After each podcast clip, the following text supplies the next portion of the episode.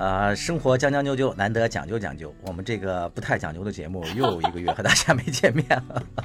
来，那个兔子跟大家说说这段时间为啥没给大家做节目？因为这个是一个 A B 角的一个节目嘛，就是这周那个 A 有事儿，下周 B 有事儿，再下周 A 终于鼓起勇气来说，要不咱录一下吧？B 说好吧，然后那个那我们俩又稍微犹豫了一下。那个说行，咱就录 那个，然后 B 又那个羞涩的说，其实我今天也不是很舒服。那 A 就顺坡下驴说太好了，那咱们第三周也不用录了，然后终于拖到了第四周开始录。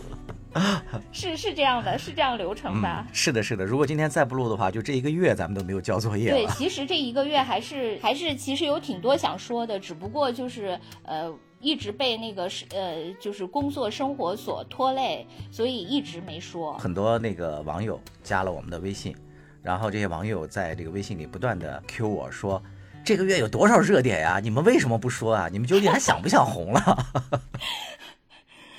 我觉得那个在现在这个世界。根本就没法想红，就是只能说那个想黑，就是因为你红了的结果必然是变黑。嗯，是，我觉得这个世界上不存在以后就是永红永红的角色，是是真的，是吧？这是这个互联网诞生以来带来的一个很显著的一个变化。就连在这个抗疫阶段被大家称之为国士英雄的张文宏张医生，是吧？最近也都被。大家给炒黑了，或者说没有那么红了，所以今天我们就想跟大家聊聊张文红的这个事儿。这个由头还是由我们的严谨的兔子来跟大家 讲述一下。哎，我一点都不严谨。我先说那个张文红给我那个最早的那个印象，其实是那个从去年疫情开始，我和我一个那个医生的朋友，我们俩就会那个隔一两个月就在微信语音通话，大概四十分钟一个小时，就在讨论疫情的各种。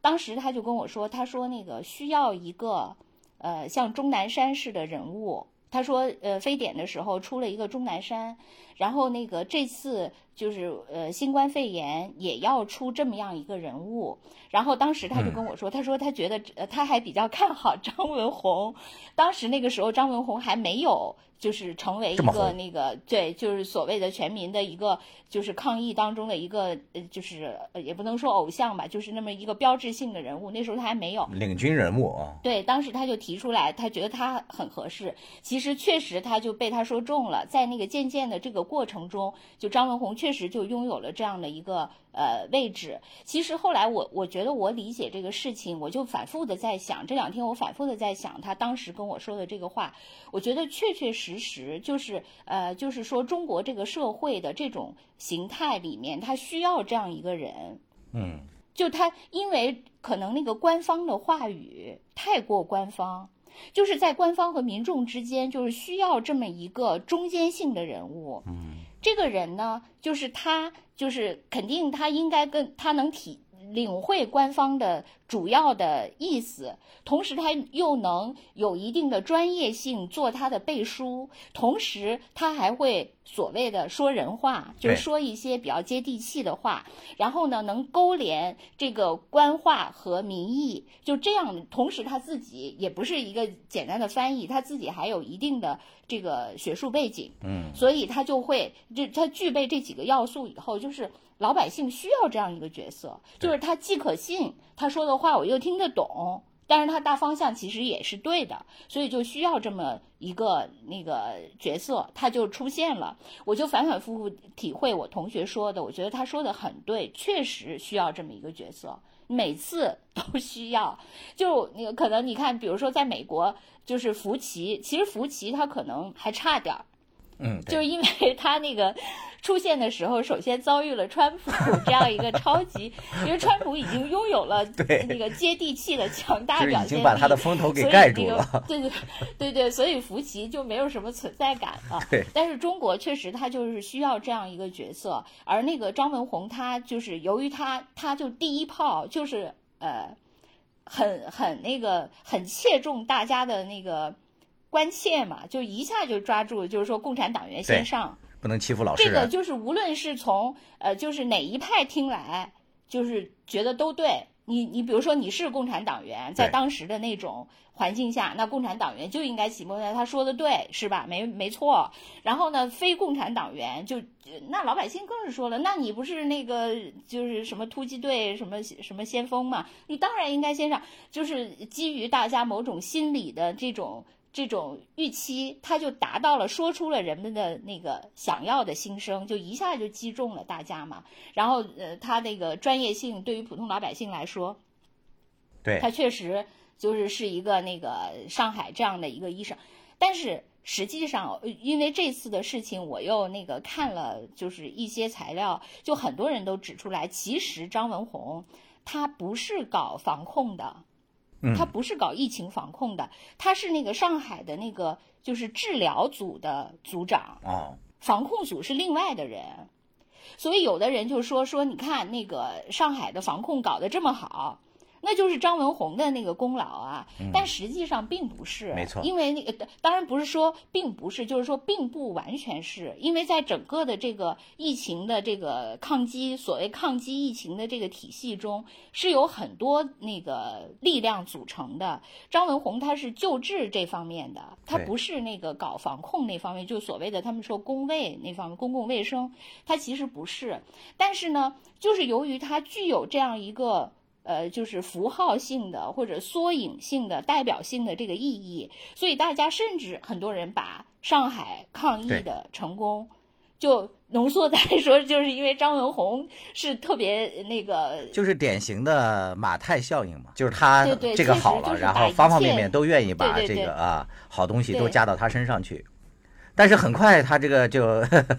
是吧遭遇网暴了，其实也不也不算太快了，也也好，也有一年半。哦，一年半就 就这个现在，哎呀，真的是光速发展啊，一年半就一年，半其实也还好吧，也就不算太那个什么了。嗯，就是主要是那个，就是他呃，就是发表了一篇微博，就是在那个南京疫情，就是德尔塔疫情爆发以后，他那个就是发布了一篇微博，就是讲了一些那个观点。就是他这事发酵以后，我就去看重新看了两遍他那篇微博，我都有点怀疑我那个阅读理解的能力。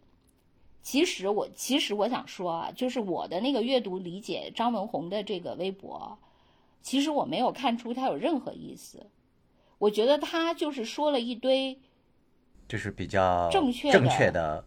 正确的，废话，我我用对我就不好意思说废话，我就 想说他确确实就是说了一堆正确的废话。因为他说，好像未来的世界一定是会既能防疫，大家又能正常生活，世界又能。当然了，那还用说吗？但是你到底是通过什么途径呢？对，才能什么什么办法呢？才能达到这个理想国的状态呢？不知道啊。就是说，其实我们也并不是否定那个张文宏这个人啊，只是说他的这篇文章，他真的没有特别的含义。对，我也觉得是没有什么特别。虽然他提到了“共存”这个词，但是他是有在一定的条件下，就是就是既能又能还能的情况下共存。他有很多先决条件，是的，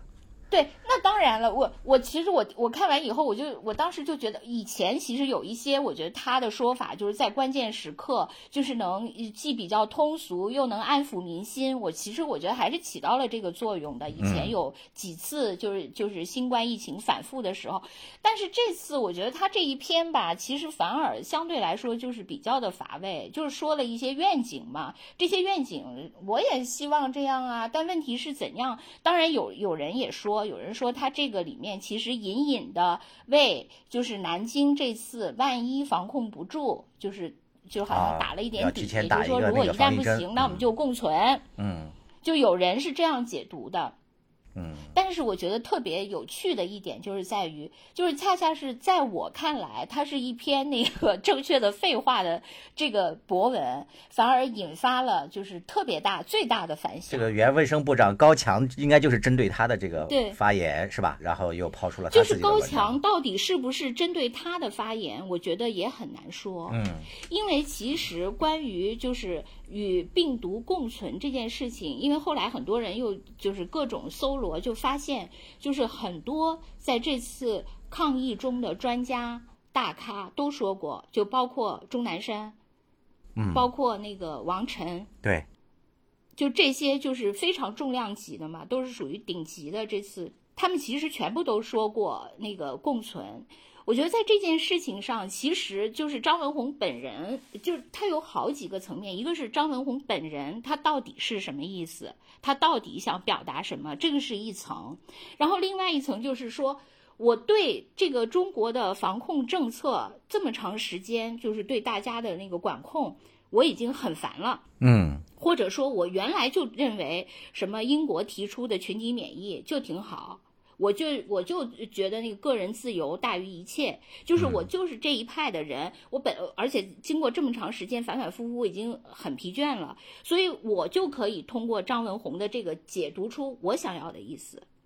然后另一方面的另一波人说，那个我其实是非常支持中国的防控政策的，我觉得中国是防控最成功的。而你就是其实是这些人解读了张文宏嘛，然后就是刚才说的那个所谓的那个 A 解读了张文宏，然后 B 本来是支持政策的，一看 A 这么解读，他不去指责 A，就直接指责张文宏，说你看张文宏就提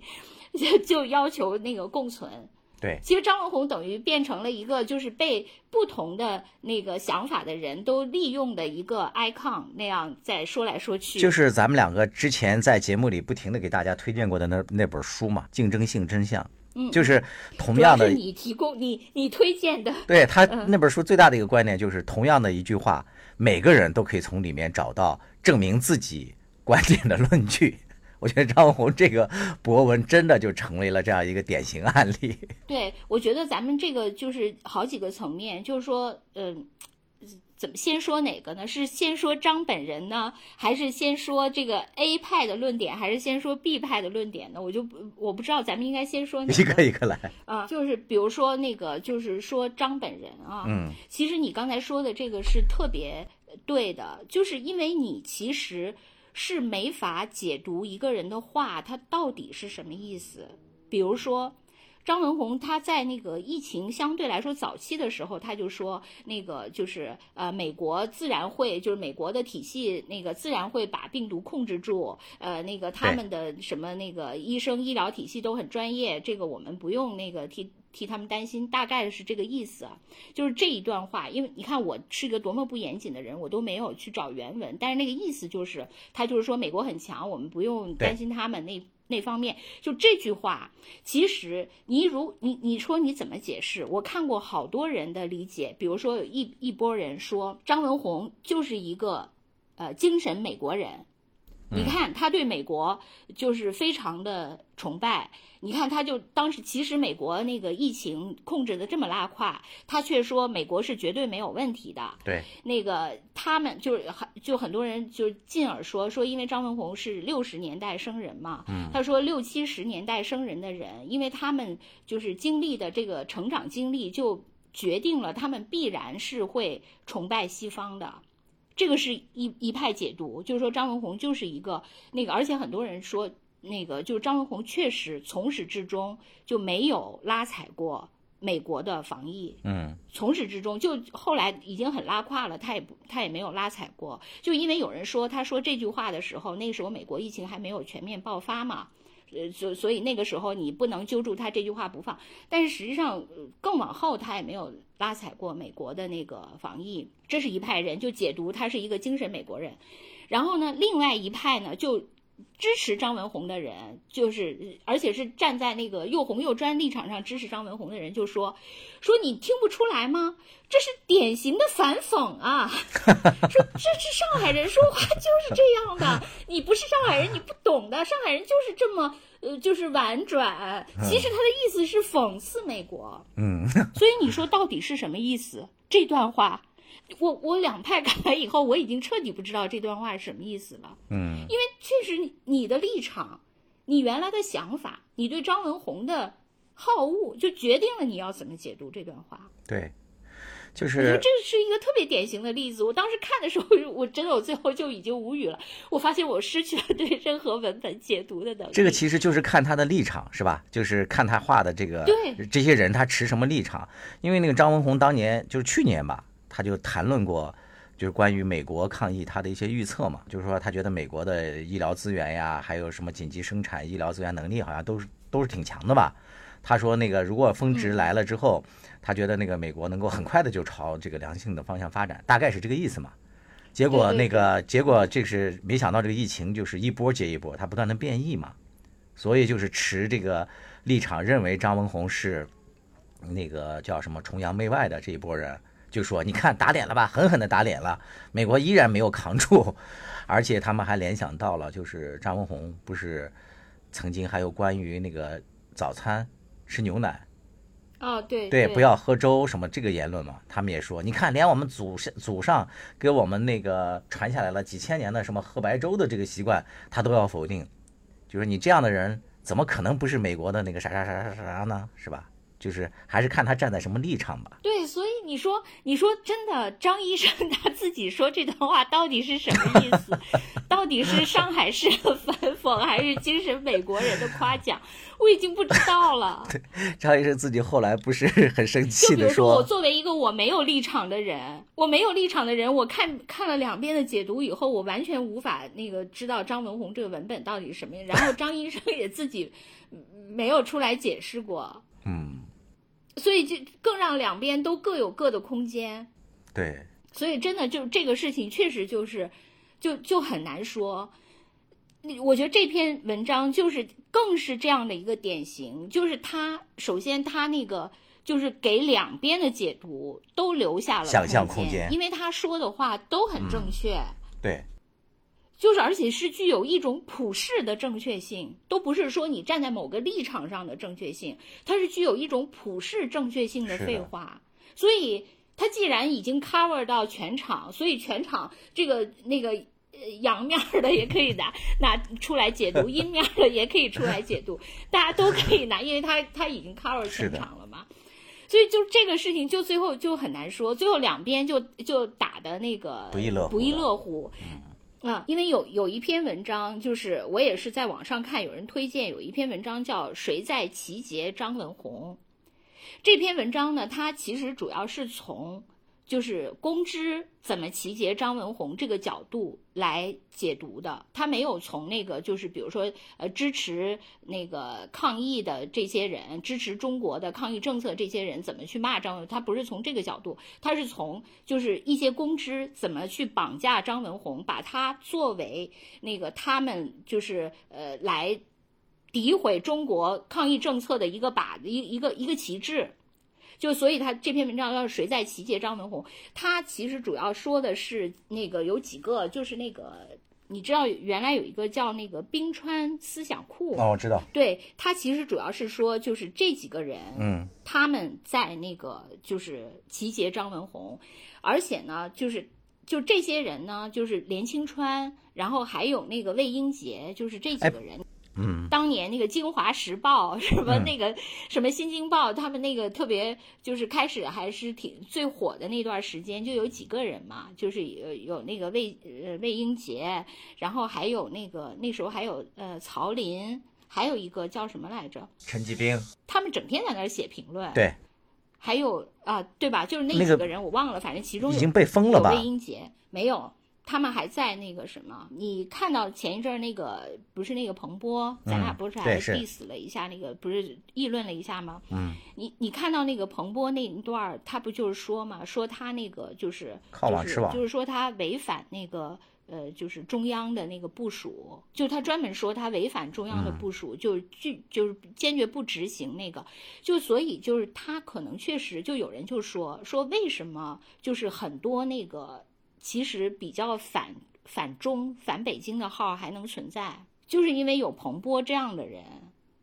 嗯，在从中。就连清川，他那个他就是这篇文章里面，他就列举了，就是连清川就是这一派，就是所谓他反对中国防疫政策，他支持那个呃，就是所谓的群体免疫的政策的这一派人，他是怎么来利用张文宏来掀起这波舆论的？他就是说，他就是说那个那个张文宏那个。就他先写了一篇文章，叫他说那个连清川在其公众号“清川书房”上发表了“我们为什么要害怕群体免疫？现在也许是是时候想一想了。”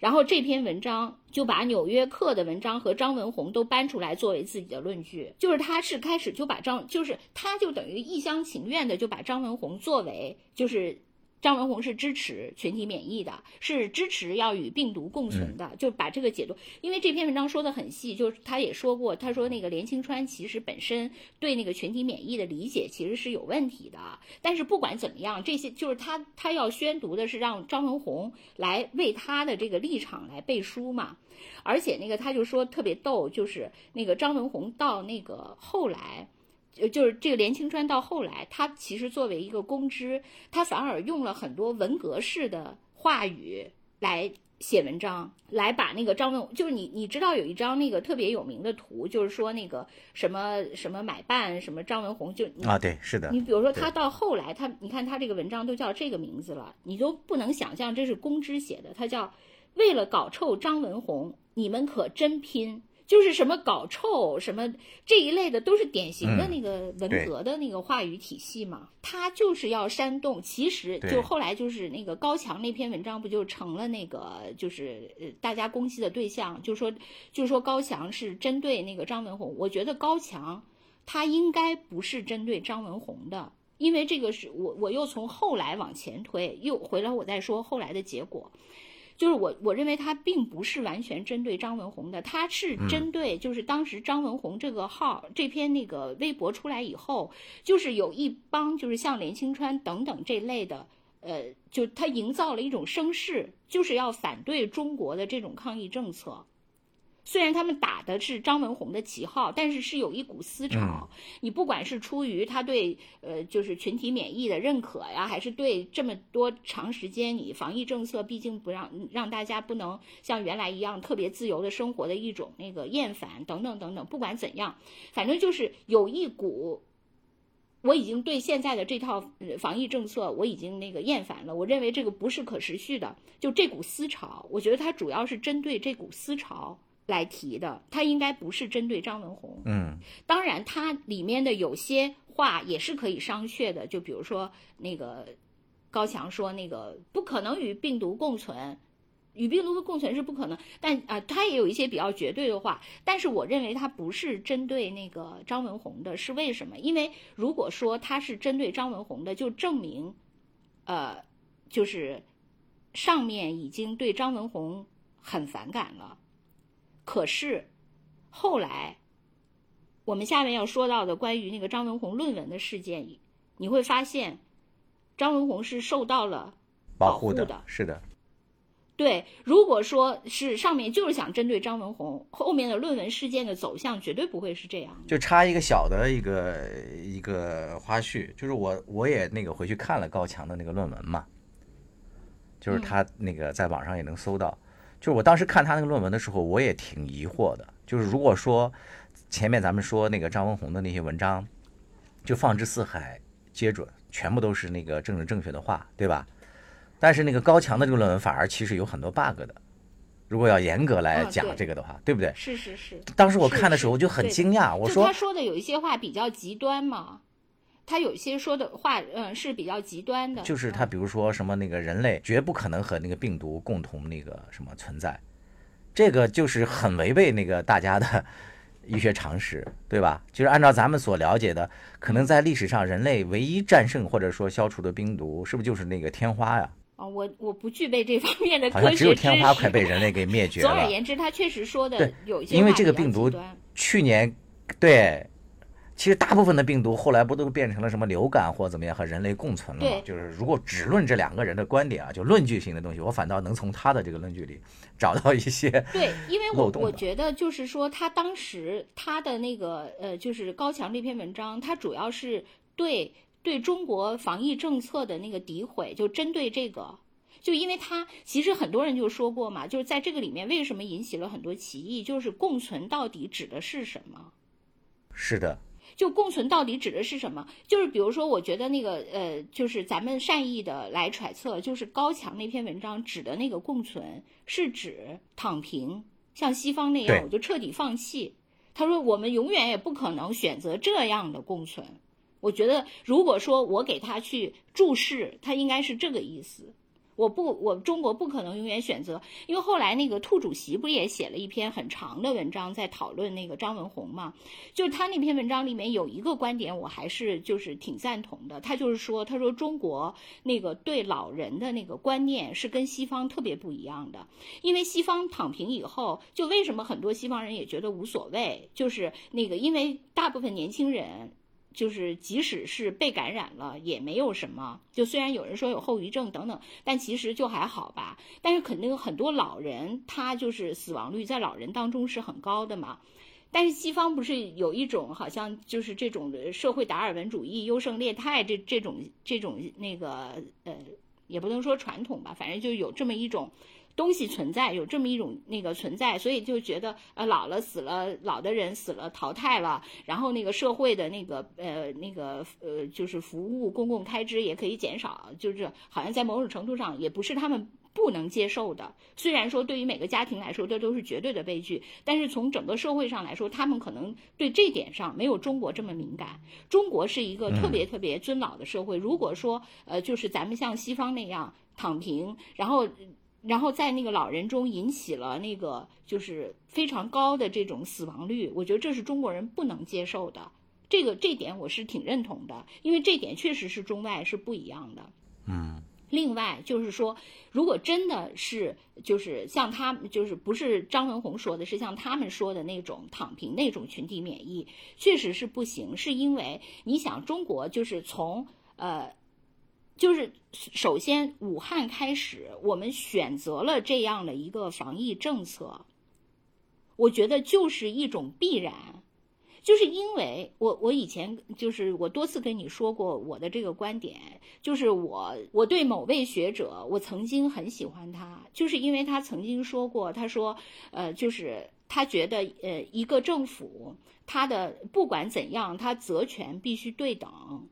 就是说，如果你是一个小政府，你那个就承担。小的责任，如果你是个大政府，你就承担大的责任。但是他他觉得西方，你比如说北欧，就是因为他那个社会福利那个很高，也是因为你呃那个交的税很高。然后像那个美国，包括香港，都是属于那个小政府嘛。然后那个就是我收的税也很低，因此那个我就比如说香港，像就你没有什么社会养老啊什么这些嘛，就是这种社会福利都没有，算是一个相对来说福利。水平不高的社会，他的意思就是，那我政府因为我收的税少，我就我因此我承担的责任也少，所以我的责权是相等的。如果你民众那个逼我说那个你政府必须要做什么，就是当时那个秦教授特别爱说的一个，就是我给你亮账本儿，就是我的账本就是这样，因为你交了这么多税，因此我就得。我就只能办这么多活儿。如果你想让我做的更多，那你就交更多的税。所以他总说“亮账本”这个词儿嘛，我记得特别清楚。当时我是特别认同他这一套说法的。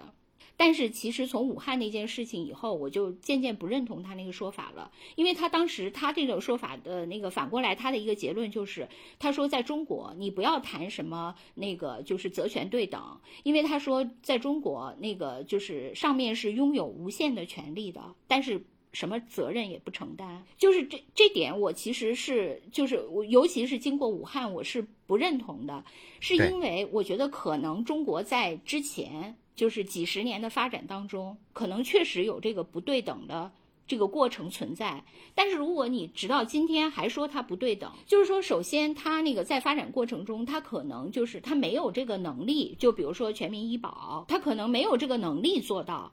但是在这个过程中，他渐渐他也做到了，因为你就会发现这个世界上真的是平衡的。你拥有多大的权利的时候，你必然要承担这个责任。就你现在不承担，你以后也得承担，你早晚要承担。如果你不承担，最后这个盘就崩了。对，因为就是在武汉，就是特别特别明显。就当时武汉出现了这个时候，就当时你去看微博上的那个民意，是的，他其实就是要求你必须全责承担。是的，所以那个时候我就充分意识到，这个任何一个政府，它责权必然是相等的，如果不相等，它是维持不下去的。对，就那个时候，我我真的我就充分的意识到那点，因此我我当时就是那件事情，我就告别了那个教授。就是当时感觉从微博上来看，觉得中国好像已经要完蛋了。如果他不能对，够扛起来这个就是因为老百姓要求你，政府必须全责承担。所以我觉得时至今日，你如果是躺平了。就是你根本这个民众是不能接受的，因为躺平了，政府才高兴呢。我就不用管了，我我一下就撂挑子了，我卸责了，反正你们就自生自灭吧。我觉得如果我是政府，我还挺高兴的呢。但问题是，如果真这样做，完全不符合所有中国人的预期，因为所有中国人的预期就是你是全责的。嗯，对，所以这个就是根本不可能在中国实现的，而且。如果说就不不管就所有人都同意，政府也觉得啊，我终于可以卸责了，老百姓也觉得啊，太好了，我都已经被管累了，我咱大家都那个彻底那个放飞自我吧。就算是真的是这样，然后突然间中国的那个数据一下飙升，我觉得那个时候大家才哭死了呢，因为你之前为了维持这个数据，你你不用说政府，你就每个人你都付出了多少？对，就一下所有的东西都付之一炬了，那之前的努力都白费了，都是无用功。你说的那个兔斯基的那篇文章，我记得当时我也看了，他好像大概是兔斯基，是啊兔主席。啊，兔主席啊，兔主席，兔主席的那个文章，就是我我就记不太清了，好像那文章特别长，大概好像我就啊记了其中几个观点啊对对对他其中有有就是给我印象比较深的有一个，他就是说那个张文宏，他其实是一个疫情的，是应该是传染病方面的专家，他并不是那个防控方面的，对，所以他的这个对他不是公共。他如果说的这个，话，恰恰又是那个公共卫生领域的话题。从那个兔主席的角度来讲，他说他觉得这个就是不够严谨嘛，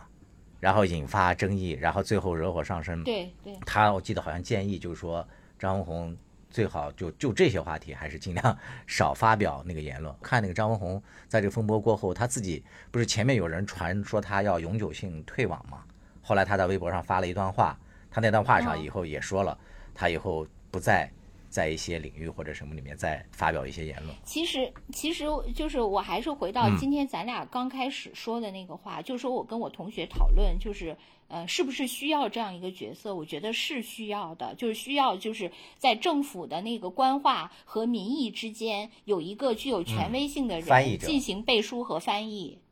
我觉得是需要这样一个人的，只不过就是这一次，就之前我觉得张文宏的那个翻译都很好，对，就是这一次他的翻译不太好，就是给那个各种，尤其是你又给别人留下了很多节点，对，那个又到了一个节点，就是德尔塔这空间嘛个就是对，就是德尔塔是属于你可能就武汉控制住了以后，就是好像遭遇的最具挑战性的一次，在这么关键的一点上，你说的这个话就太过大而无当，太 cover 全场了，反而 hold 不住全场了。是的，我觉得这次不好，确实，但是以后就是还可以说的更好一些，还是需要这样一个角色的。这个我觉得我我还是我我还是认为需要的，但是可能他就是这里面就是说他可能觉得他不适合承担，是因为这次他说的不好，同时又出现了就咱们下面要说的这个话题，就是这个。这个论文的问题，对，因为我们俩做这个做这个那个这期之前呢，我跟那个江山说，我说你认识不认识，就是做医学领域的写过博士论文的朋友，去问一下，就是张医生的这个论文，他算是什么程度？然后那个江山还真问到了，而且这个人还特别巧，就是我这个朋友呢，他正好是学的就是这个。流行流行病控制这个方向的，应该算是那个和张文宏算是同行吧。然后他也是你的校友，是那个北大医学部的。呃，他现在正在这一个那个博士后流动站，正在做那个相关的一些项目，就是关于那个张文宏后来不是被人举报说他的这个博士论文也说有抄袭现象嘛。然后我就问他，我说你们这个作为他的算是同行的，虽然是小学弟嘛。但是，呃，你们可能这个得出的结论要比我们专业很多嘛？他说，如果这种都算是抄袭的话，他说那那个我们整个的这个医学系统的我的这些呃老师们，大概百分之六七十都是抄袭了。他就认为这个根本不算什么。嗯嗯。啊，他他的意思是这样的，他就说，因为那个张文宏他其实就是在他的那个论文引述的文献那一部分。用了别人翻译的材料不是啊综述是综对述，嗯。他就是说，其实因为他那个这个打了引号的抄袭啊，就是说抄袭的那一部分，那个人其实也是翻译了国外的别人的那个文章或者说观点，他只不过呢，张文宏呢就省去了翻译这个工作，就把人家那部分又拿到了他的论文里，然后他做的不够好的就是没有注明出处，或者说说明他这一部分翻译工作是由谁谁谁来完成的。至于哦他那个文章整个的观点或者怎么样论文啊，他说呃与这个这小部分抄袭没有什么嗯必然和直接的关系。呃，他说与其关注那个那个张文宏这个事件，他说其他一些不是更值得关注吗？他给我说了好多，我好像貌似听起来熟悉，但是又不是特别了解的。比如说他说那个饶毅，好像是首都医科大的院长吧。他说他曾经，他说这个老师就是有点类似于那种有那个论文洁癖，就是对这个论文的出处和各方面要求就非常高的。说他不是大概在两三年前吧，好像曾经举报过几个院士嘛，最后那个事儿也不了了之了，好像那个呃，咱们国家就是相关部门调查之后也没有做一个清晰的一个处置吧，就认为那几个人只是好像是图片引用不合不不怎么样吧。就是还有一个，就是他讲了一个，就是你们北大的一个常务副校长，这个人叫姓詹的吧？这个在嗯一段时间前也是曾经引起过一些热议。然后我这个博士后朋友呢，他的观点是，就那个抄袭而言的话，从他的这个角度来看，张文宏如果算抄袭，就跟这几个人比，那差得太远了。说，嗯，那为什么不查这几个人，反而大家都盯着张文宏？对我我我就首先我觉得啊，就是嗯。就是盯着张文宏，必然当然是因为他这次就是共存这篇，呃，微博嗯引发的。对，就说如果不是这个的话，就肯定也没有那么多人去盯着他。嗯，就是因为这个人，就是因为咱们呃开始也说过嘛，就是说你在中国，就是你红的结果必然是黑嘛。所以这也是我们长期拖着不做节目，就是因为怕红，怕最后黑。是，结果魏红先黑对，所以是，就是所以呢，就是说这个人家来找张文红的问题，确实是因为他就是红到一定程度，又出现了有争议的，所以有的人就去找他。就是有人说这次是那个方舟子那个就是在就是爆出来的，但是呢，应该我我怀疑是在方舟子之前就有别人可能已经说了，因为方舟子呢，他就是他总是这样，就是说他那个看到别人说，然后他因为他影响力大嘛，然后他就去说，他一说呢，就是别人就觉得打假的是他嘛，就火上浇油嘛。那个，呃，就反正他就是因为之前那个汪辉，就是就是原来那个呃读书的那个汪辉，就是他在那个就所谓的呃新左派嘛，嗯，就他算是新左派的那个旗手吧，就他当时也被人指责那个就是抄袭嘛，就是指指责他的一个人，其中有一个人就是那个朱学勤，我我觉得朱学勤有我就是哎呀，反正各种那个我喜欢我曾经喜欢过的人，最后都 渐渐的，对对对，从我的那个名单中就被那个 delete 了吧，也黑了就是这个。朱学勤，对朱学勤，当时主攻那个的是那个王彬彬，就是他是主，就是主主打那个说那个汪，就是说汪辉抄袭的，但是其中那个朱学勤也是也其中一个主力，然后但是呢，就是别人就扒出来说那个朱学勤其实抄袭的比那个汪辉还严重，因为就是说朱学勤的那个博士论文，当时就是直接翻译的一篇那个国外的那个一个书，然后呢，而且那个翻的还错了好些。所以，而但是当时发现这个的那个人，就发现朱学勤那个论文有问题的人是那个，就现在在微博上有一个那个还有点名气的一个人叫宝树，我还关注过了这哦个人。知道，就只，但是呢，好像是他先说出来，但是又是被方舟子给看到，然后又方舟子又去说，截胡了。就是方舟子总是那个，其实他并不是首发的，但是他因为他影响力大嘛，所以他到他这个节点，就这次那个张文宏，就很多人也说是方舟子说的，但是实际上我最早看的版本应该不是方舟子说的，嗯，反正不管怎么样吧，我看的那些那个说法就是说，首先就是呃，张文宏那个年代的论文标准确实就是没有现在这么严格。那个时候什么样的那个乱象都有，就比如说那个那个什么 copy 别人的呀，对，呃，就这是 copy 别人的那个综述，也有 copy 别人的数据的，那个还有篡改数据，那个就是为了证实自己结论的，等等等等都有，都很乱。这个确实，这个承认当时的学术是很不严谨的，以今天的标准来看啊。但是，就是说到张文宏这个事儿本身，他这个情况在当时确实不算严重的，但是他确实是抄袭，这是我看到的很多人的说法，就是说他确实是抄了，因为那个就是说那个综述，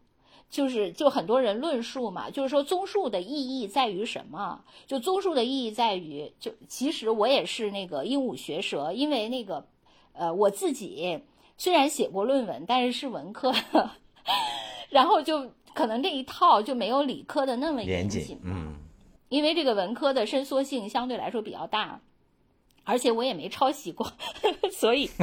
抄袭这块我也不太权威。但是我我就看，我就是看了一些人那个解读嘛，就是说综述在论文中其实并没有呃这次很多人说的那么不重要。是因为那个综述，就是说你一个论文，呃的写作的意义是你在前人的研究成果上你有一个突破，嗯，你有一点创新，是吧？这个是你你这篇论文的意义，就是首先你要搞清楚在这个领域之前的研究成果是什么样的，这个就需要一个综述，就是你要把你研究的这个问题之前的。就是各种的书籍也好，论文也好，各种研究情况有一个总的。就很多人说这个其实并不好写这个综述，因为要建立在你大量的阅读提炼和对这个那个整个的了解比较深度的了解的基础上，你才能写出这样的一个综述来。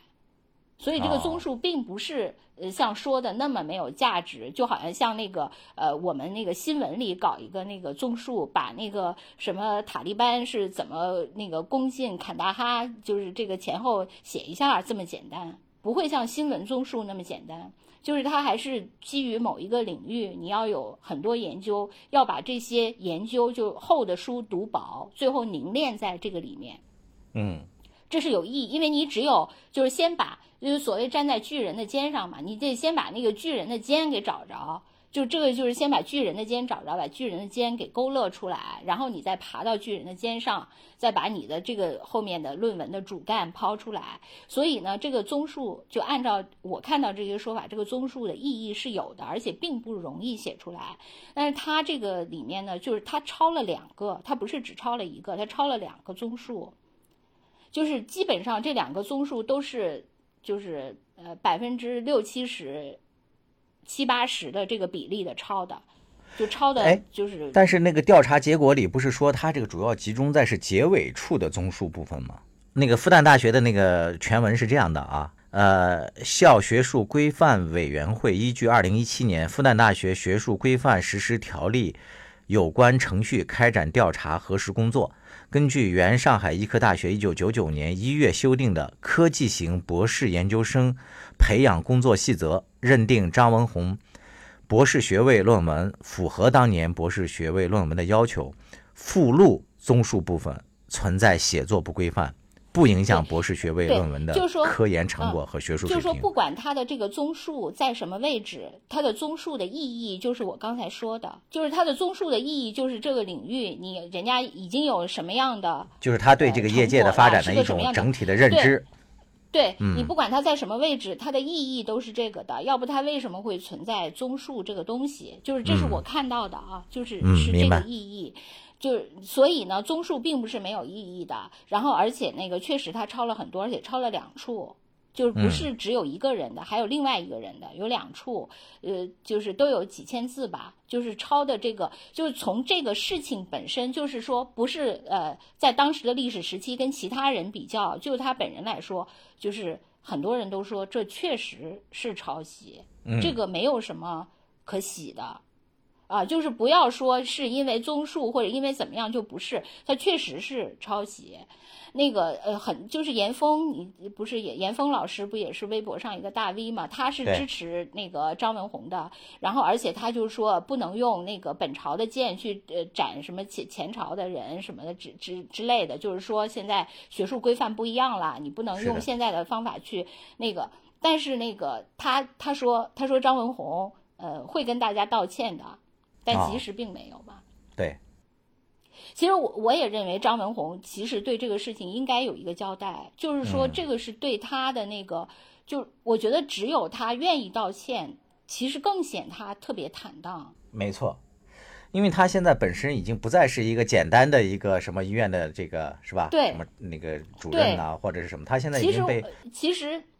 对我，我觉得吧，就是说，对那个你，你当时说张文宏跟其他人，我觉得那个另外一一一个问题。但是你说是不是对于有影响力的人就应该更严格的要求？我觉得是。是对，我觉得是。你比如说，现在就是一堆那个明星塌房，就大家就说啊，你明星啊挣这么多钱，你那个那个这么多人那个都喜欢你，因此你就要承担比其他人更怎么样的那个职责。那既然对明星是这样，那对那个张文宏也是这样嘛？就是你所有的名，就是那个欲戴皇冠必承其重嘛，你肯定是那要个兔主席那个文章，我记得当时好像他也说了，他说那个张文宏，你要说他有没有遭遇到那个网暴，就网那个网民的暴力，说肯定是遭遇了。但是他说你在这个成为公众人物之前，你就应该想清楚，就是这个遭遇网暴或者说被这么多人诋毁，是你在享受荣誉的同时，它必然要带来的一个结果。对，我也觉得他对他应该那个那个什么出来，就是对这个事情有一个解释。但是就是至少就是从我这样的一个，就是我觉得我立场还算呃比较中立的人来说，他如果出来那个对这个事情有个解释，我觉得他在我心里嗯，不是会更坏，的，而是会更是的好。，嗯，是的，是的，对，我觉得他很坦荡嘛，就是然后就说说到那个复旦的这个呃，就是这个这个叫什么呃决议，我不知道这个叫历史问题的决议，对，就是复旦的这个呢，就是呃，我我看了一些。其实我那个那天第一第一天出来，我跟我的老领导在一个群里，我的老领导当时就问我说，呃，不规范、不当、不端，到底都是什么标准？嗯。有什么不同？不规范应该是形式问题，不当是性质的对与错问题，不端就是上升到道德层面了吧？我当时我我只好我只好说，我说我觉得可能呃不规范、不当、不端，就是程度是越来越严重，越来越严重 我只知道是是是这个它它是个递进关系，但是他们的标准是什么？就是质疑这个标准。但是那个很多人就就是反就是对复旦的这个决议提出那个异议的人就会说说，首先那个复旦就是他为什么他不愿意那个就是提出就是说说张文宏这个是有问题的，是因为张文宏这个问题在当年已经是不算严重，虽然他也是抄袭，但已经不算严重。如果他这个都是严重的话，那当年的很多人都得下马，就是牵扯到的面太广了。这样的话，就是损失 学术界损失惨重，所以要就是为了大家群体的利益，就是不能把这个事情定性的太严重。这是反对人的，就反对的第一个。第二个就是说，复旦那个也是，呃，有政治考量嘛。对，有一些政治上的考虑，就是不要把这个事情再搞大，不要把张文宏就是呃最后变变成了一个负面的形象，这样的话是不好的。而且就是就是就是反对的人还说，就说复旦 说复旦在我心中就是轰然倒塌，就很多人说，因为就当刚才说到的那个朱学勤，他不是当年也是那个。呃，抄袭嘛，而且比汪辉的那个更严重，还但是复旦最后对他也是不了了之。嗯，就复旦 就每次对都不了了之。嗯呃，网友要说了，你们北大也不怎么样啊，你们连副总、是连常务副校长确实是都没怎么样。对我我也承认，我因为我不是那个北大粉，我不但于以最坏的那个 心理来揣度北大。对我，我跟北大只是有短暂的那个七年的交错而已，其他没有。那个就是另外那个饶毅，不是你刚才说到吗？饶毅对那个张文宏的那个就是建议是取消他的博士学位，但是保留他的那个工作的职位，抗议的这些那个职位保留。嗯，确实但是取消他的那个，对。但另外，我就是我再那个论述一下我我之前说的，就是说为什么我认为那个就是高强的那个就不是上面授意他去针对张文宏写的，是因为张文宏这个事情就到现在为止，第一，张文宏本人的那个论文已经查不到了，在网上就被就是因为可能就避免对他有进。对争议嘛，因为很多人就是后来不但说，就是说张文宏那个有两处在综述里的几千字的那个照搬，就两个人的综述以外，他那个论文其实也是有相当程度的嫌疑，有有有大概我看到有一个数据说有百分之四十的对有一些嫌疑，但是呢。就是所有质疑张文宏的，包括饶毅的文章全被删了，是应该是在那个复旦的这个处理决定出来之前就看不到了。所以从整体上来看，我们还是从那个国家这个角度，上面的人还是希望保护这个张文宏的。对，对，也是肯定他，而且就是从呃一个侧面，他们也至少是认为，就是说张文宏那个特别就那篇呃。博文应该也没有，呃，就太明确的指向，而且他后来就是他不是后来又发了一篇微博嘛，在这次风波之后，他之前又说就是说啊，中国的那个政策是最适合中国的，就是最正确的，啊，就是等于他又在为这个就是做了一次明确的表态嘛。是的，从那篇文章之后就真的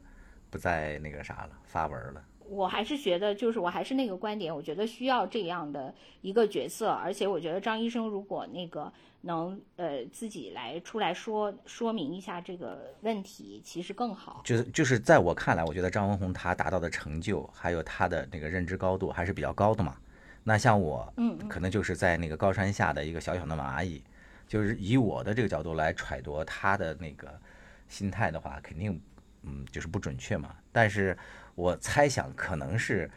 比如说这一轮一轮的这个网暴当中，确实有很多语言或者说有很多说法，还是挺让他失望、震惊或者说心寒的吧。嗯，那个很想说说就是咱们自己的感受嘛。就比如说咱们做这个播客的时候，有时候会聊到一些特别敏感的一些话题，实际上咱们两个在聊的时候都是非常坦诚的。就是把自己的真实的想法会说出来，会出现很多一些情况，就是莫名其妙的会跳出来很多的网民，他根本没有了解你说的话的整个的意思是什么的时候，他只听了你的只言片语，他就会马上攻击你。你记得咱们曾经聊过有一期关于那个女排的那个决赛的一次争议吗？就是天津女排和那个江苏女排争那个冠军。呃，然后大概因为中间出现了一些偏差嘛，咱们就客观叙述那个事儿。其实态度上没有任何倾向于哪一方的，只是在叙述这个事儿。但是呢，就是由于你没有帮某一方人说话，就会人站出来骂娘，甚至最可笑的，我记得有一个文章给我留下了一个一个评论，给我留下印象特别深的。他说：“这个男主播，你做个人吧，说光从你看你的这个名字，就知道你是哪里的舔狗了，你知道吧？”就说认为 我是江苏的，是吗？对，以为我是江苏的，就是现在这个互联网时代开始了嘛。就说这些网民在以前他是没有什么机会，这些民意能够进入到一些，比如说这个国家的这个议事议题里，或者说一些重大事件的一些那个态度发表里，其实是没有机会的。但是现在呢，就很容易他们就能够表达自己的态度。对，然后所以呢，就给这个网络的这些人呢，就是参政议政也好，或者说对这个时代的重大的一些那个议题能够发表自己的态度，就提供了特别大的一些那个空间和便利嘛。但是这些人的介入，我觉得其实在很大程度上已经开始改变这个社会了。然后我最近那个看了一个书，就是就是在德国的韩裔，一个最近还比较 受欢迎的韩裔德国人。啊，一个哲学老师吧，叫那个韩炳哲，还有一系列那个小册子，都是他关于当下一些社会现象的一些思考嘛。我觉得这个，我我其中看的这本叫那个在群中，他大概讲的意思就是说，在这个互联网上，就是为什么现在就是所谓的网暴现象能够发生的如此普遍。他开篇讲的最重要的一个观点，他认为就是这个互联网媒体的诞生，这个媒体本身注定了要塑造一批毫无敬意的一帮受众，或者是一帮用户使用者。他说：“为什么呢？他说，因为你看，他跟传统的媒体那个相比较而言的话，就因为传统的媒体基本上他那个权力是单向的嘛，人家制作者是吧？他怎么说，他想怎么踩怎么的，他一层层的往下，对，就越往下，他其实单向传播嘛，越接受的那些人，他实际上是没有什么权利的。但是互联网天生就是平等对等的。他说，呃，他他有他有这么一几句话，我觉得给我印象还挺深刻的。他说，其实，在那个大众传播里面，他说，其实尊重。”是那个公众性的意呃基石，比如说这个我觉得很好理解。你像比如说像咱们小时候，原来咱们看春晚听那个广播，基本上是属于人家说什么或者信什么讲什么，咱们都是单方面的那个信服追踪，是吧？服从的。就韩炳哲举了很多例子来证明，嗯，互联网媒体是一个缺乏尊重的这么一个媒体。他比如说在这个互联网上。呃，用户之间其实是没有距离的，就是除了距离的缺失，还有这个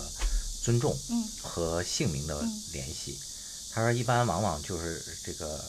匿名性性质，就匿名性质，其实就非常不利于大家对说话的对方有敬意嘛。反正你也不知道我是谁，是吧？还有他举了一个特别简单的那个例子，他比如说像原来的时候，大家给那个电台或者什么写信。你如果没有一个详实的人名和地址，这种信就被扔掉了嘛。但是在互联网上却可以随意的发泄，这些都导致了就是整个的这个互联网是一个呃不产生敬意的这么一个媒体。你看那个张文红的这个事件里面的那些评论，就你你看咱们两个在讨论的时候，你还把那个这两篇文章你反复看了很多遍，是吧？他的那个论文是什么？还有那个高强的文章是什么？背后的言论是什么？咱们能做一些这种独立性的一些思考。很多网民，包括我身边的一些朋友，都没有看过他的原文，但是在我们的聚会当中，就能够破口大骂张文红，这还不是一个两个，这真的是在我身边，就是你想咱们的那个还算是做媒体的人，对吧？按理说都应该有。跟那个大众来比的话，他是应该有一定的素质了。对我，我我觉得你遭遇的确实更那个什么。我我觉得我是觉得就是呃，网友就比如说最近那个好多那个明星的那个塌房，我也看了好多那些粉丝的反应嘛。我觉得粉丝基本上是就是就网上那个。就比如说黑黑粉和那个呃所谓的脑残粉之间的大战，就都特别惨烈，就互撕嘛。但是呢，你比如说啊，你比如说某一个那个呃，就是 idol 那个塌房了，他的粉丝呢，在网上肯定是遭遇网暴嘛。从那个偶像到粉丝都是遭遇网暴的。但是呢，这个粉丝他一般我看到他们很多人都说，他们在生活中，就比如说其他们的朋友反而可能会同情他们。嗯。就说哎呀，你的偶像那个就是塌房了，哎呀，你你别太难过啊什么的。所以我就觉得真的是，就是因为为什么生活中他会这样，而网上他就是因为网上毫无约束，生活中还有所谓的道德或者人情，因为他可能心里就你那个朋友，也许心里他可能跟那个网上那个其他黑你的那个人他一样，他也可能很讨厌你的 idol，嗯，但是呢，他出于跟你的。关系出于人情，他还是会安慰你。可是，在网上，因为没有这些束缚了，我我跟你说，我这两天我我就觉得，我就甚至我更相信，绝对人性是本恶的成分居多的。很多事情都是这样，霍尊也是啊，太多事情这些都是这样的。我觉得吧，我我真的是我我跟你说，我觉得人的那个。人性中的恶，他其实如果有一个冠冕堂皇的理由，他就可以名正言顺的泛滥。他只需要一个冠冕堂皇的理由，就他心里是有很多恶意的。对，这不就又回到了那句咱们两个经常我经常说的那句话吗？就是这个爱国对很多人来讲，真的是对很多流氓来讲，它真的是一个庇护所吗？就有很多人就以爱国为这个名义，就大型流氓这个霸道之势。呃，前一段时间就关于有一个这个公知叫吴晓波，他不是曾经啊有一段就被那个 也算塌房了嘛？他不是谈到了那个什么所谓知识的那个精英和无用论？就前阵前阵子被好多人攻击，我我以为他是带货塌房的。他不是带货那个奶粉没卖出去多少？难道不是那个事儿吗？不是，他大概的意思就是讲那个所谓的那个知识碎片化嘛。然后就很多人就讲，就是说知识的碎片化和那个完整时间的阅读这两者之间的一些矛盾。就问他嘛，说你贩卖的这都是碎片化的知识，说这个是是不是让那个受众没有时间长时间思考？他说你迎合这人需要有，就大概这个之间有没有矛盾什么的？他大概的意思就是，是说，其实对大部分人来讲，他并不需要做深入的思考，就说这个只需要这个人类社会只需要一部分精英对一些东西能思考的很多就行了。他大概就是这个意思嘛，然后就伤了很多人的心，就很多网友就那个群起而攻之，就说他搞什么等级论呐，或者什么样的，就后来不就是攻击的他，就是基本上也是一败涂地吧。我我我很想反动的说 一两句，我觉得他说的有点道理啊，因为你在网上你看的是有道理，对，你在网上看大量的这些报名的他们的这些的言行举止，你真的就会产生这样的一个结论啊。我就想起来那个《论语》里面那个谁，孔子不是也说吗？就民可使知之，不可使啊，民可使由之，不可使知之吗？真的很多时候就是这样的。你这个太就确实太反动了。我觉得这段你还得考虑一下。就是我呃，因为你这个嗯，确实这个哎，我觉得政治正确这件事情确实挺可怕的。其实你说那个呃，自我审查，就是说中国那个言论管制，很多人都呃自我审查。其实你说那个整个普世价值，不就是一个自我审查的工具吗？嗯，谁在说之前，你除了其他以外，你不得用政治正确先自我审查一番？如果你这个不政治正确，你就不敢说，你只能私下里说或者心里说嘛。没错，对吧？另另外，我还想说，就是你刚刚说那个，就是互联网让大家都有平等的发声机会啊。其实有的时候，我觉得呢，嗯，你也不能说就是确每个都是平等的，因为，呃。其实古往今来都一样，就是说以前虽然它是一个怎么说一个单向传播的渠道，就很多人只是一个那个接收者，但是呢，其实呢民意也是在的，然后呢他们也是需要被某些人去引领、去煽动。其实现在也是一样，你网上虽然你都可以发就都可以发言，但是其实也是有很多人在后面煽动你、引领你。去向某一个方向集结的，对，这个绝对有。当然，在这个里面呢，就大家就就以前也是这样嘛，就被煽动的人和那个带头的人，大家都各得其所嘛。是因为带头的人他就需要煽动一方民意，去去裹挟一些什么，去去那个呃，就是要挟或者怎样，或者去闹革命等等等等。现在也是一样啊，对吧？现在就是这些人，他去煽动了，他也要达到他的目的。但是被煽动的人呢，他的恶意也得到了一个名正言顺的宣泄，所以大家其实都各得其所。对你这个说的很有很有见地。对我，呃，不是我真的，我其实想到这一点，我觉得还挺挺黑暗的，真的。我觉得乐观的想一想吧，我觉得可能，呃，就是咱们之前在节目里面也聊过那个觉醒年代嘛，他们那些人是在。当时的那个背景下，然后利用一些当时对他们来讲相对先进的一些思想来那个开启民智嘛。那个新青年，你们北大的那些那个年轻的知识精英是吧？他能够做出一些那个牺牲，然后能够慢慢的这个引领人们。我觉得可能现在在互联网上可能有是差不多的情况，就是互联网诞生以来，人人对这个社会现象都能够发声，但是他们的见解。还有他们的这个独立思考的能力，可能还都是需要慢慢的被培养。可能人们也需要适应互联网这个媒体这个形式的存在，也要知道自己说的一些话，或者说怎么合理的表达，嗯，才是适当的。对我，你你知道我为什么我我觉得一个是说，就像刚才我就是说，我觉得通过这些呃网上你看到这些汹涌的恶意，就是让你认为就是至少部分认证了人性的恶是占主要成分的。另外呢，我觉得还有一点就是说，这个恶呢，它还就向善非常难。你你比如说啊，就是呃，我我有一个朋友，他的那个呃。idol 被网暴了，被网暴以后，他其实就是你，比如说你在对其他的那个粉丝，是不是你就不要去再去网暴别人了，是吧？你就因为你自己曾经受到过这种，但是我觉得你往往这这些粉丝，他会以他会恨所有的人。他并不会因此向善，说啊，其实因为呃大家都有自己爱的那个人，因因此你要对这个其他人也要善意一些，不要那么，因为你知道被伤害是多么的疼。但大家不是这样，大家就是反而会进行进入到一种恶性的循环。嗯，我觉得这点真的挺可怕。但是。但是你如果说稍微积极一点想，就是可能呃，你刚才说到觉醒年代，或者说那个人类社会每一次大的变革，至少多数我觉得都是应该是在理性的、更向善、嗯、更完美的那个方向上才能发生一种变动，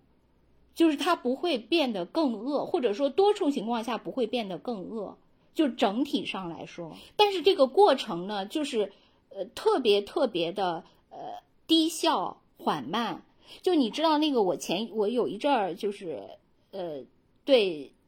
博弈论有点兴趣，嗯，然后我就稍微看过一点儿，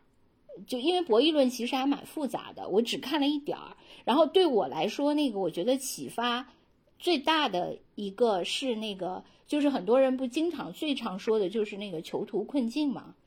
囚徒困境是那个就是这两个人最后算来算去算的对自己最有利的一个利益最大化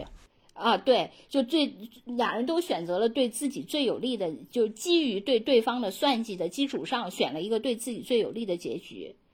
但是呢，这个模型其实最大的启示就是，当每个人都选了对他自己最有利的结局。反而从总量上来说，是并不是最有利的一个结果。嗯，对，并不是最优解。就社会也是这样，其实每个人都是趋利避害的。对，每个人都是经过算计，选了一个对自己来说就存所谓存在即合理，也怎怎样讲都好，是对自己来说是最优解，或者是有原因的一个解解一个解决方案。但是这个社会加总起来，其实还是矛盾重重，并不是最优解。所以，我就是说，社会每个进步都太难了。虽然每个人，你你出于就刚才我们说的人性的恶恶的循环，不管怎样，其实都是对他来说的是最优解。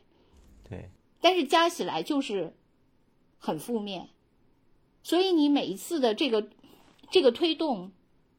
就会特别特别难。我上次不还说过一个那个他们算出来的一个博弈最佳方法，就是说我首先对别人怀有善意。嗯。但是我下一步就永远重复他对我的恶，就是如果你对就如果他对我是背叛，我马上也背叛。如果你又改成跟我合作，那我也跟你合作。就是第一步是善意，以后永远复制对方嘛，就是所谓的以牙还牙策略嘛。对，就是 BBC 做过这个基于囚徒困境模型嘛，做过一个电视节目，当时影响力还挺大的。就是这个节目叫《金球》，它的那个呃形式是这样的，是。呃，两个参赛者，他会主持人会给你这个每个人两个球，然后那个球上其中有一个写的是评分，另外一个写的是偷走，然后就根据你们的选择呢，会出现呃这么几种情况，嗯，就第一种是如果两个人都选择了呃评分，就皆大欢喜嘛，就是每人拿一半儿，但是如果其中一个人选择了评分，另外一个人选择偷走，那选择偷走的那个坏人呢就可以。把所有的奖金拿走，呃，选择评分的那个人反而一分都拿不到了。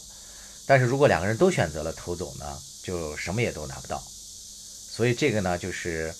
呃，在这个节目过程当中就出现了各种情况嘛。然后后来呢，就是有一个选手，他的这个玩法就和大家不一样。他是在那个节目里面，他就坚定地告诉对方说：“我肯定会偷走。”呃，但是他希望对方选择平分。他说接下来呢，我会把奖金分给你一半儿，哦其实也就相当于哦，每人拿走了一半儿嘛。就这个节目，其实你细想一下，它里面还是挺有意思的。嗯嗯就是这个兔子讲的这个囚徒困境的一个嗯游戏版，嗯那个听众可以仔细的揣摩一下这当中的细节。嗯，就是我我刚才就想说，就是他这这种方式，就是他们得到那个最优解，其实在他们各种博弈策略里，那个美局并不是最领先的，但是最终它是最好的一个结对果。对，大家都会所以我觉得可能。对，就是我觉得在那个社会博弈中也是这样的，就是他可能最终还是一个理性的、向善的，才能真正支配这个社会往前进一步。但是这个结果得到成本太高了，就是要反复博弈嘛，就是大家各种那个人性的恶。但是呢，可能人类总体上就是隐隐的还是知道向善理性，最终还是对大家群体是更有益的。是的，哎呀，咱咱最最后变哲学了，咱们。对我最后就讲两个小的那个故事，就比较那个简单的，也是我这几天嗯看书想到的。一个就是我那天我看了一个那个关于呃杨绛的那个回忆录的一个采访，就他上面就提到说那个钱钟书，嗯钱钟书说他和杨绛就是曾沟曾经他们在那个文革期间受到了一定的冲击，就他们和把他们的房子要跟一户这个就算是呃没有什么文化素质的人家同住嘛。然后有一天他们请了那个人来帮他们家做家务，就是洗衣服吧。然后跟他们同住的那个人就把自己的衣服也都丢出来，让那个小时工让他们来给洗。然后那个钱媛就他女儿就是抗议了嘛，说这是我们家花钱请的，然后那个人就把钱媛打了一顿。当时那个杨绛就为了保护他，就和那家人撕扯到一起嘛。后来钱钟书就很怒不可遏的就把那个拿了个凳子就参与到了那个斗争当中。然后那个杨绛就说这是那个钱钟书这一生中唯一一次跟人这个动手嘛。然后后来那个钱钟书就，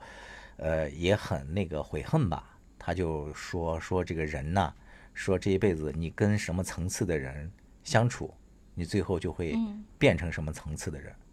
就说他这种是咱们前领导总说的木桶理论吗？对，就说这种人可能是面对，就是如果放到这个呃汹涌的这个网络上的恶意来讲的话，可能这些这类人会选择远离，就是我不与你交战，甚至我不发声。那这样的结果就肯定是这个网络上的这个恶意就得胜了嘛，战胜了。但是另外一点呢，就是我这两天呢，我还听了一下，就那个梁文道，我偶尔听了一下他做的那个播客节目，我觉得他那个播客节目，就且不论他的那个观点，呃，正确与否，或者说他的那个水平高高深那个程度，我觉得他有一个做法非常好，就是他每次在他的播客的末尾，他会大概留出十分钟左右的时间，把那个网友给他留下的评论，他会跟这个网友细细的解读或者说交流一番。评论里面大概有一半儿就是挺让我震惊的，就基本上是属于就上来就骂，不论他水平嗯多低，但是都是站在对立面的。但我觉得那个梁文道能够就是抽丝剥茧的，或者说心平气和的，能够用他的那个架构来跟这些网民做一些解读和交流。哎，我觉得这一点做法就挺好的。就是他之所以能这样，是因为那个他是单方面的回应。如果他跟那个网友在 在网上就是你一言我一语，他是永远无法说服对方的。最后他真的也只能像钱钟书一样抄起凳子，跟对方搏搏斗了起来。对吧？因为你单方面你是可以心平，因为我看到了，就比如说我在网上看到了很多极端的言论，我也可以在心里单方面的跟他和解，是吧？跟他解释。但是如果我真的去网上跟他对线，那最后大家真的就就只能没法说服对方。我从来没有见过，我觉得能说服对方的人。那就像你说的博弈论里面的那个囚徒困境嘛，我还是要心怀善意的跟他这个啥，但是呢，我也会对骂他。对，就是因为你 永远要复制对方的信息嘛，以那个以牙还牙嘛，是对吧？其实所以这个也是你在网上就是永远没有结局。对，我也要告诉他，如果我们不对骂，我们的前景会是怎么样？还是挺美好的。要告诉他，释放这个善意。就真是就是，我觉得你在网上吵架，我还真没有见过那个就是 H E 的结局的。嗯，是的，都是 B E。而且这个就催生了一种那个啥嘛，你知道现在有种新的职业叫那个代骂，就如果你在网上被谁谁谁给，然后你就可以到淘宝啊，到什么就买一个他的服务，然后让他用你的 ID 去把对方可以开淘宝店了，绝对可以。这句要剪掉啊。